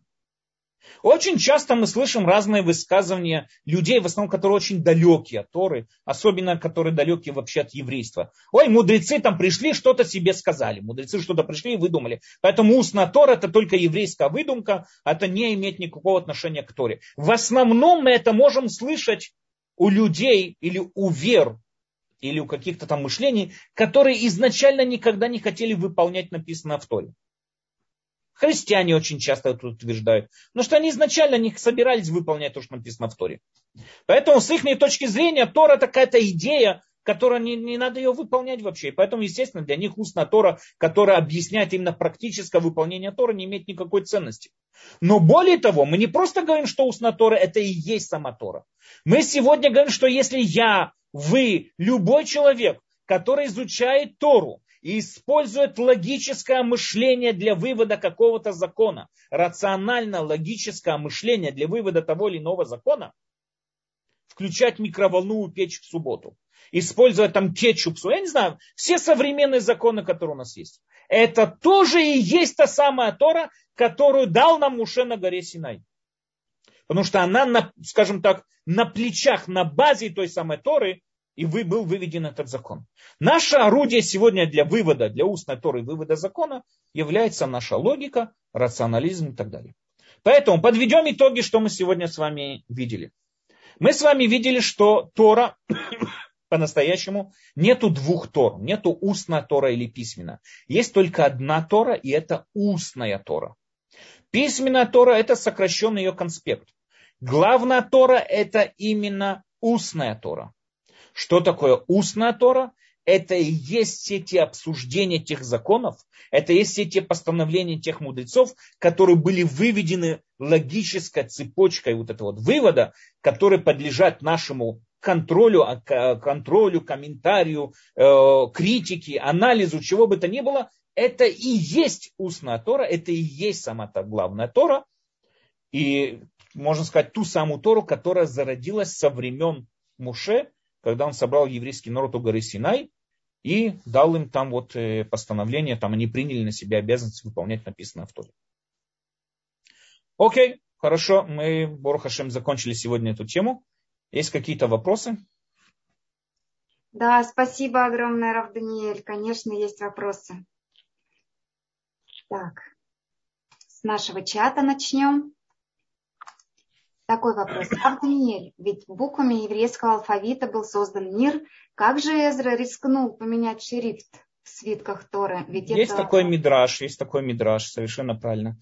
Мы с вами видели до этого, что, что мидрашим надо уметь понимать, что значит буквами еврейского языка был сотворен мир. Что это означает? Естественно, что этот мидраш его нельзя понимать буквально, и надо понимать смысл сказанного в этом мидраше надо понимать, э, что именно нам хотели мудрецы этим донести. Может, имелось в виду то, что ради смысла, который несут на себе буквы Торы, ради этого смысла был создан мир. Но они понятно, что значит этими буквами был создан мир. Это мидраж, который надо уметь его разобрать, понимать. Далее продолжается вопрос. Здесь несколько вопросов. А, похоже ли, не похоже ли это на большой Хилюляшем? И Хилюля Шем. Почему? Почему Хилюля Шем? Наоборот, это было сделано ради воли, ради Всевышнего. И мы видим, наоборот, какую пользу это принесло. Мы видим, что наоборот, это изменило весь Хилюля Шем. Это поставило все на, на, на правильный путь, на правильный этот. Это полностью полностью изменил весь ход истории. Евреи перестали лихалель ташем, перестали осквернять Всевышнего. Остались полностью верны ему, наоборот. Значит, можно и с Сойфером здесь вопросы, что выводить Сойфером каждую букву, э, это получается те же буквы, которые даны свыше? Сойфер пишет те буквы по тем мнениям, которые говорят, что Тора была по-настоящему э, прописана другим шрифтом. Те буквы, которые пишут Суфрим, это те буквы, которые были со времен Эзры. Это были те буквы, которые были со времен Эзры. И поэтому, да, это они сегодня подлежат закону. И сегодня, наоборот, Сефер Тура, которая будет написана древним шрифтом, она не, не, не знаю, несет ли она, она не несет на себе какой бы то ни было святости. А именно Сефер Тура, которая написана почерком, э, вот этим вот современным почерком, она несет на себе святость. Спасибо, Рав Даниэль. Ашер, пожалуйста. У вас включен микрофон, пожалуйста. Ваш вопрос. Это, это мне вы говорите, да? Да, да наверное, вас мы слышим, наверное, вам, да. А, а, добрый, добрый, что у вас, вечер, добрый вечер вам. Да, вам тоже. Эревтов. А, во-первых, благодарю за такой урок. А вопрос мой будет такой, что я немножко не понял, почему в перке, э, перке вот говорится, что Моше передал только Иошуа, а дальше последовательность не идет, что передал и передал. Что-то я немножко или пропустил, или не понял смысл. Почему именно не, написано... дается дальше? Передал и передал и передал и передал. Потому что мы сказали, что когда передал когда мы говорим глагол передал, тогда, когда у нас могло бы вызвать сомнение талия Тора. То есть это какой-то определенный порог произошел, какой-то скачок произошел, что мы бы могли бы сомневаться талия Тора. То есть скачок между Муше и Ушуа, он понятный. Скачок между Муше и Ушуа понятный, потому что э, Иушуа, он уже не имел права выводить какие-то новые законы в самой Торе, и поэтому кто сказал, что его постановление это тоже имеет ту же самую силу, как постановление Муше. Но мы говорим, да, Муше передал Иешуа Тор, то есть передал ему эти полномочия. Имеется в виду, что постановление Иешуа и его Тор это самая, та, сам, та самая Тора, которую передал ему Муше. То же самое передал, встречаться второй раз между пророками и людьми Великого Совета. То есть то, что Иешуа передал старейшинам, там не написано слово передал, старейшины пророкам не написано, что передали, а именно пророки передали людям Великого Совета. И мы понимаем, что там тоже происходит какой-то определенный скачок, вот который мы обсуждали на этом уроке, что это за скачок такой был, то есть реформы Эзры и так далее. Ага, сп- спасибо большое. Теперь более-менее понятно, да. Да, ходы что вам. Ходы что, всего хорошего. Лана, пожалуйста, ваш вопрос. А, добрый вечер. У меня два вопроса. Э, не связанных друг с другом. Первый вопрос. Эм, вы сказали, и даже, наверное, не связаны с сегодняшней темой. Вы сказали, что когда евреи выходили из эм, Персии, из Вавилона, то было два выхода, так сказать. Первый был очень малочисленный с э, Зоравелем, если я правильно называю. И второй – был с Эзрой и Нахими, который повлек большое количество евреев. Они могли в, э, с собой значит, вывести большое количество евреев. Не и только вот большое, не только большое, но и вот. качественное. То есть поднялось большое вот, мой как раз вопрос, интеллигенции. Да, а мой вопрос вот именно как раз в какой книге и в какой, может, главе вы могли бы сказали, что пишется о вот этом большом выходе евреев хоть когда-то в Персии, что почему-то, но я это не знаю, мы это будем позже учить, наверное. Мне это не запомнилось. Есть книга Нехемия, есть книга Нехемия, которая описывает более-менее подробно все вот эти события этих времен.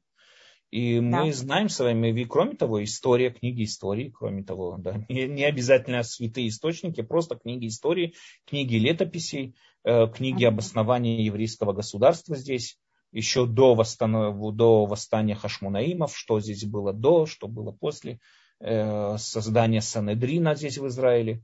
Это все да. было во времена Эзры. Сам Талмуд об этом очень часто рассказывает о том, что во времена Зрубавели сюда поднялись э, именно, скажем так, простонародье, которое... Да, вот это, вот это я как раз и, из, и так запомнила, будем так говорить. А вот большой, большой выход евреев, Я не знаю большой по количеству, не сказал, что именно большой. Сказал, а. что качественный. Я не знаю, прям большой, я не знаю, сколько в числах было, но он с собой смог взять именно еврейскую интеллигенцию, которые смогли ага. в Израиле обосновать Санедрин и, и так далее.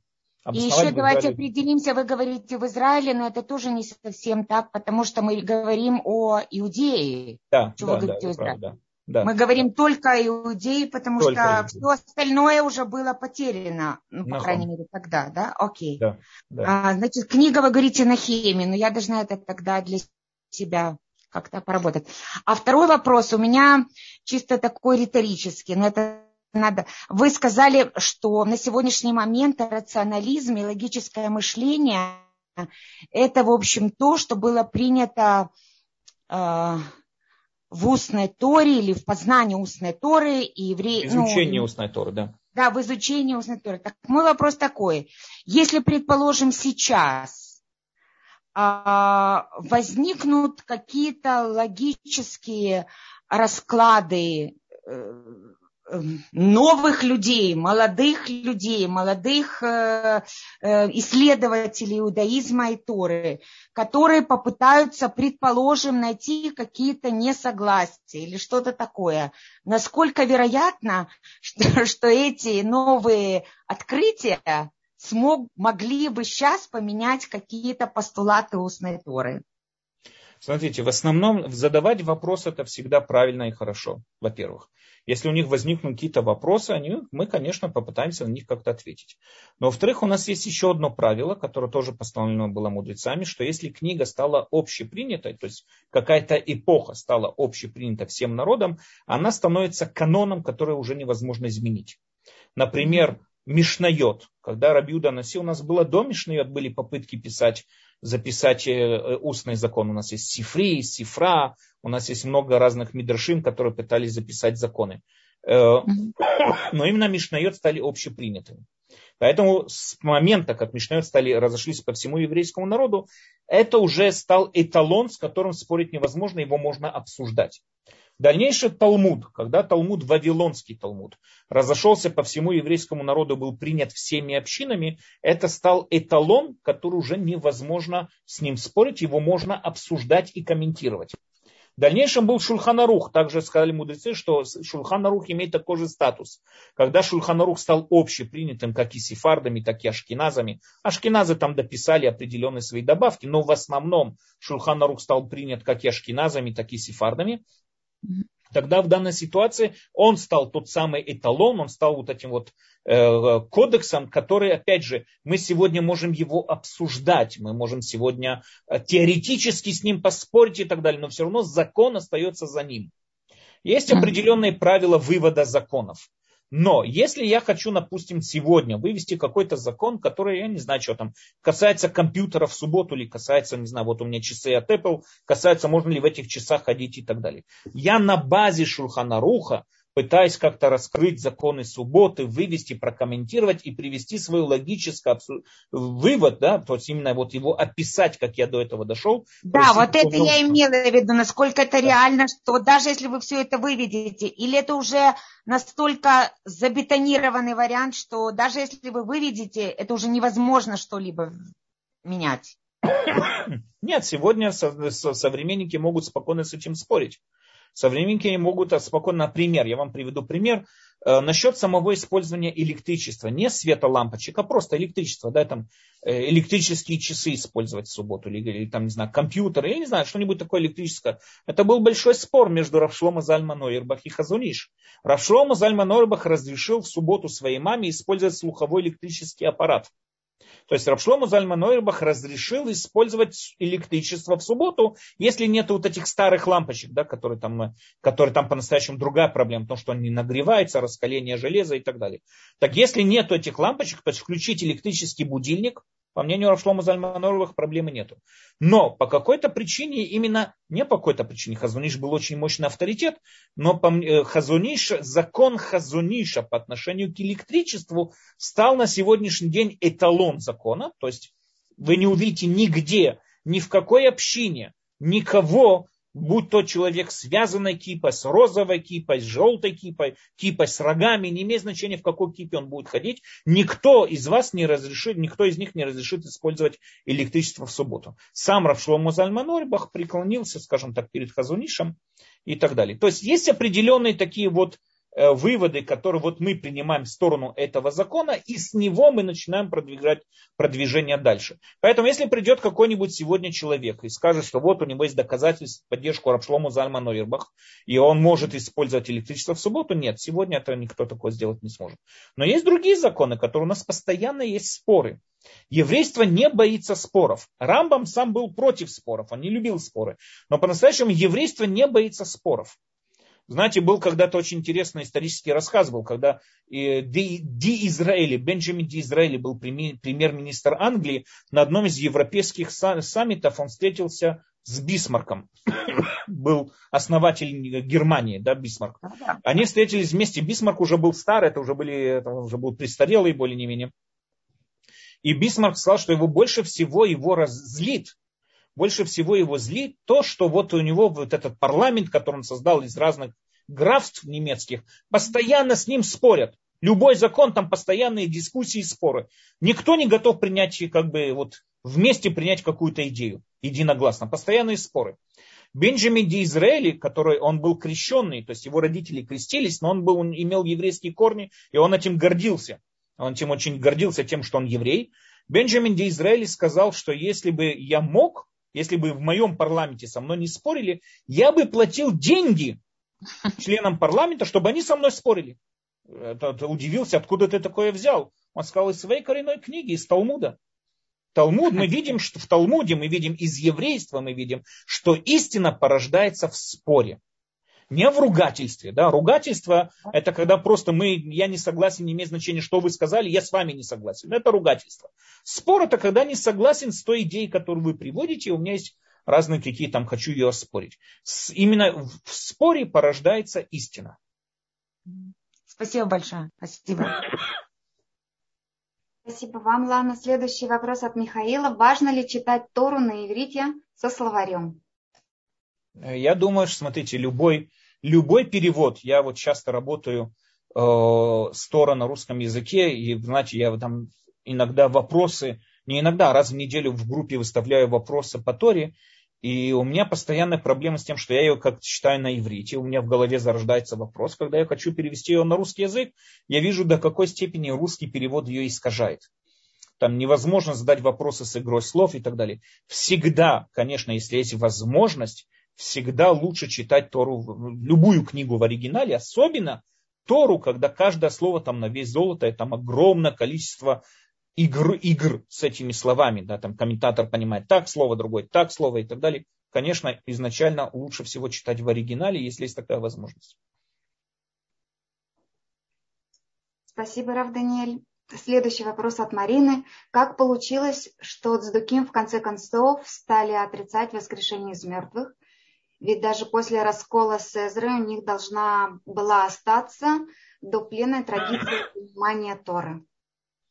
Э, хороший вопрос. Э, по-настоящему то, что написано у нас, я понимаю, что мы, то, что у нас написано в Масехе Тавод, да, третья мишна, там, что из-за Антигнуса, который сказал, что не будьте рабы, которые служат ради, ради вознаграждения, появились Дздуким и Байтусим, которые из-за этого ошибочно отрицали э, Улам Аба и так далее. Э, я не знаю, скажем так, э, исторически ли это так, то есть, может быть, мудрецы там как-то смешали эти идеи вместе или что бы то ни было. Но, во всяком случае, смотрите, в традиции, письменной традиции, или даже, скажем, там в устной традиции, которая была, может быть, до тех времен, про Улам Аба ничего не говорилось. Тора нам никогда не обещала Улам Аба. Если мы с вами откроем Тору, мы с вами увидим обещание. Мы разбирали э, то, что в начале наших циклов этих уроков Тора нам обещает именно хорошую землю, хороший скот, там, хороших жен, там, победим всех врагов, покорим все земли. Но нигде не обещано ничего связанного с Улам Аба. Улам Аба это какая-то устная традиция, которая переходилась. Рамбам доказал нам, что Улам Аба это совершенно рациональный ход действий и так далее. э, вполне может быть, что Цдуким, отрицая, они же, я, надо понять, что так они не приняли реформы Эзра, они не приняли рациональный подход к изучению Торы. И даже если то, что нам доказал Рамбам, что улам Аба это рациональный вывод, да, то есть который мы совершаем, это совершенно рациональный вывод, вполне может быть, что они его не приняли и не согласились с этим, потому что, потому что они не согласны в том, что э, в Тору должно вмешиваться рационализм и логика. Тора передается только по традиции. Я не знаю, была ли у них такая традиция с Уламаба. Но надо понять еще одну такую вещь. Мы очень часто видим, и по-настоящему принято ругать Антигнуса, как и Рамбам его ругать, в том, что, его, что из-за его высказываний пошли у него ученики, такие как Сдуким и Байтусим, мы знаем исторически, что Сдуким были именно, как я объяснил, что они зародились там совсем по другим причинам. Но кроме того, было еще очень много разных сект в то время в еврейском народе. Очень много. Мы знаем там вот эти кумрановские вот эти вот писания, которые нашли, были найдены. Мы не знаем, какой секте они принадлежали, Коль Исраэль Ахим, или там были еще какие-то секты, которым они принадлежали. Было очень много сект. О каких именно там говорится, когда мы говорим там, что были ученики Антигнуса, я точно не знаю. Я также не знаю, была ли по-настоящему Цдуким такая традиция, как у Ламаба. Потому что эта традиция, она, как Рамбам доказал, она рациональная. Если она рациональная, тогда... Если она рациональная, тогда она эм, не подлежит, э, то есть Цдуким ее не принимает. Спасибо, Рав Даниэль. Марина написала, что про отношения с Дуким Калама Ба еще пишет Иосиф Флавий, поэтому возник такой вопрос. Может быть, вполне, да, я, я, не, я не спорю, я, может быть, вполне. Иосиф Плавий тоже мы знаем сегодня исторически, что он очень смешал, очень смешал несколько сект в одну, потому что была по-настоящему очень большая каша, надо понять. Была очень-очень большая каша э, этих сект, то есть все ожидали конца мира конца света.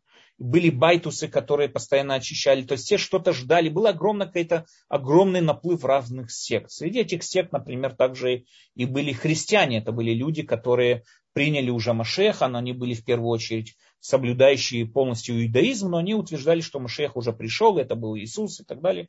То есть это тоже была одна из сект еврейского народа, и поэтому в свое время она не вызывала каких-то там особенных, особых вниманий среди евреев. Было очень много сект. Йосиф Сплавиус, мы знаем, что он смешал их все в две или три секты. То есть он смешал очень много сект в одной группе, и поэтому вполне может быть тоже, что, не знаю, я не знаю, можно ли на это полагаться, как на источник идей Цдуки. Это я не знаю.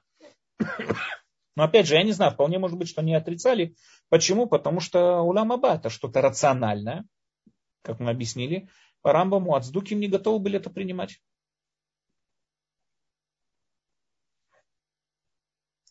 Спасибо большое. Следующий вопрос. Рузанне непонятно. Рав Даниэль. Не очень понятно, какая связь между целью, с которой Творец даровал Тору народу Израилю, и тем фактом нарушения передачи Торы Кааним.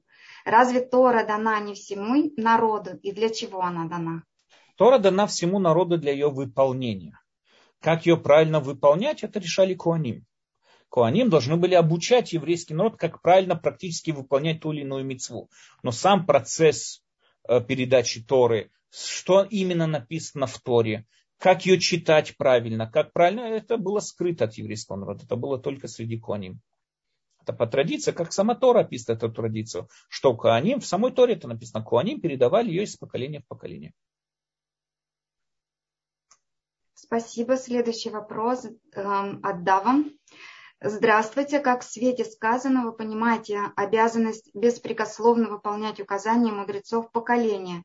Или все же есть право анализировать и требовать доказательства из существующих законов? Конечно, опять же, да, если постановление мудрецов, оно постановлено как закон э, нашего поколения.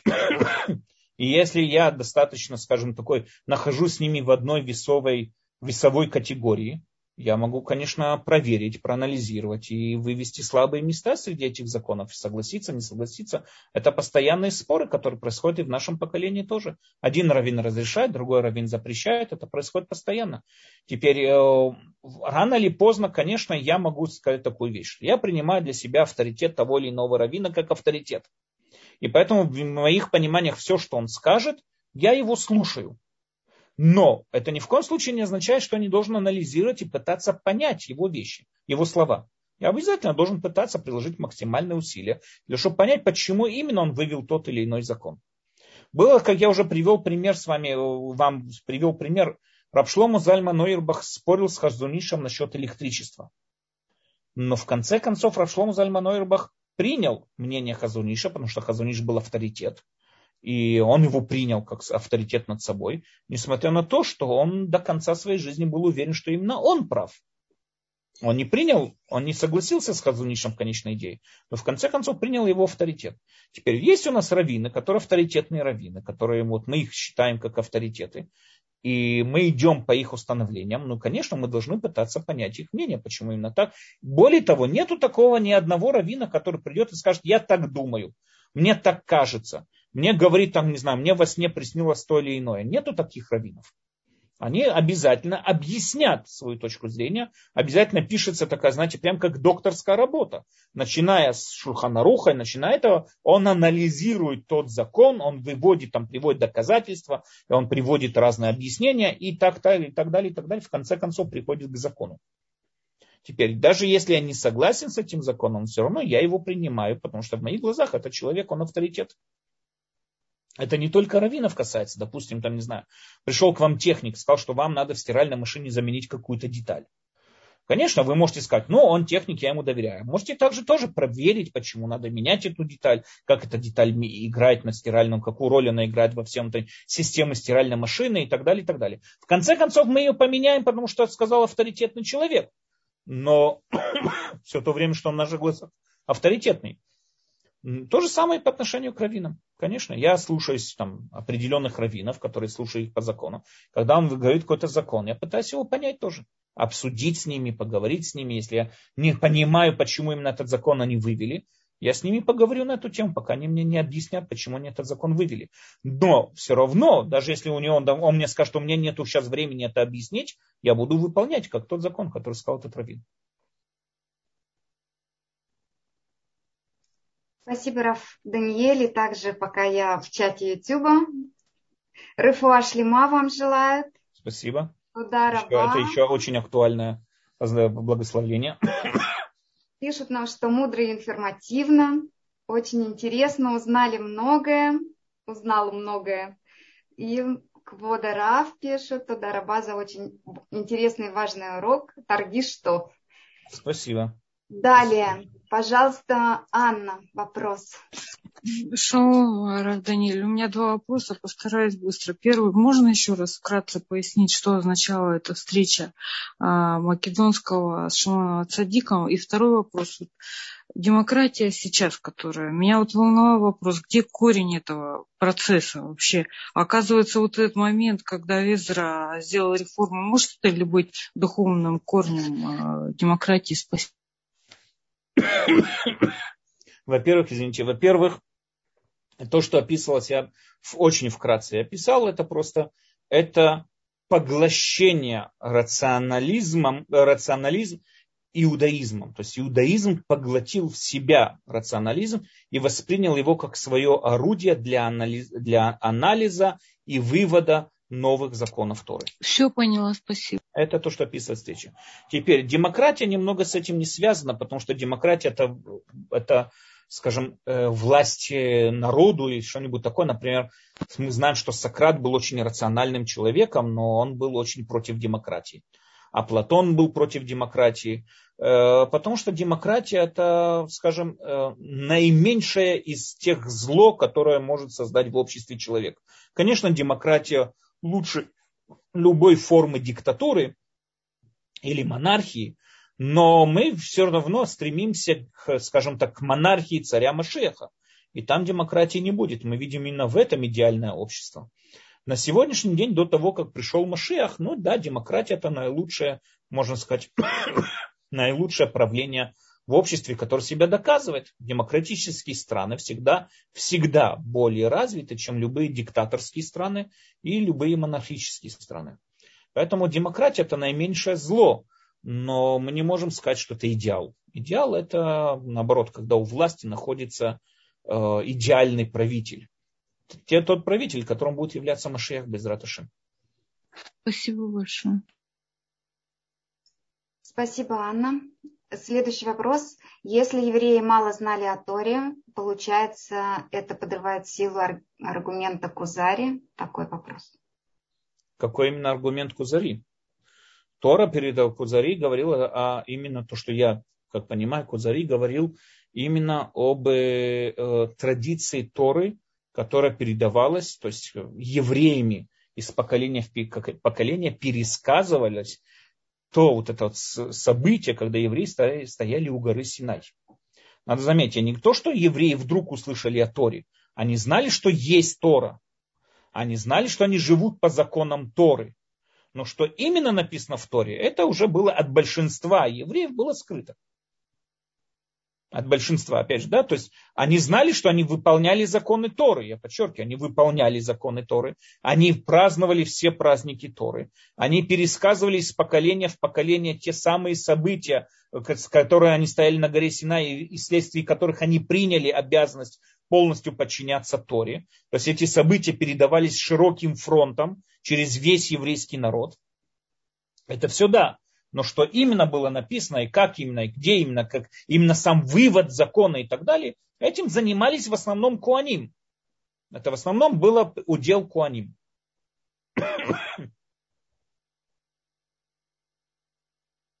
Спасибо, Рав Даниэль. Лана написала дополнение к, к вопросу.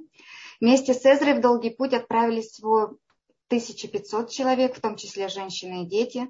После четырехмесячного утомительного пути в начале месяца Ава 458 года до нашей эры караван прибыл в Иерусалим всего 1500 человек, включая женщин и детей. Немного. Ну, хорошо, да, но это, во всяком случае из этой 1000 чем-то детей смог зародиться духовный центр, который практически продолжил все дальнейшее развитие иудаизма. Не, ну потом мы знаем, смотрите, потом мы знаем, что, может быть, Эзра и зародил, но потом все больше и больше из Вавилона людей переезжало в, уже в, в обоснованный Иерус, Израиль, в обоснованную Иудею. Спасибо. Ждали ваши уроки, Рав Даниэль, пишут. Здоровья вам крепкого. Спасибо. И последний вопрос. Очень интересно, где находится душа человека период между смертью и будущим воскрешением. Вот, Сергей. По мнению Рамбама, сразу же после смерти человек находится в двух ситуациях. Или у него есть уламаба, или у него его нет. Поэтому сразу же после смерти человек попадает в уламаба. Надеемся, что мы все попадем в уламаба, и человек попадает сразу же в грядущий мир. Это другое состояние познания, другое состояние души. Опять же, это в прошлых циклах мы очень подробно разбирали это. И даже в этом цикле мы тоже разбирали, что собой означает Улам Аба, поэтому за вот эти вот пару минут, что у меня есть, я не смогу сейчас это все пересказать, я советую пересмотреть прошлые уроки. Мы там очень подробно это все объяснили, что собой означает Улам Аба.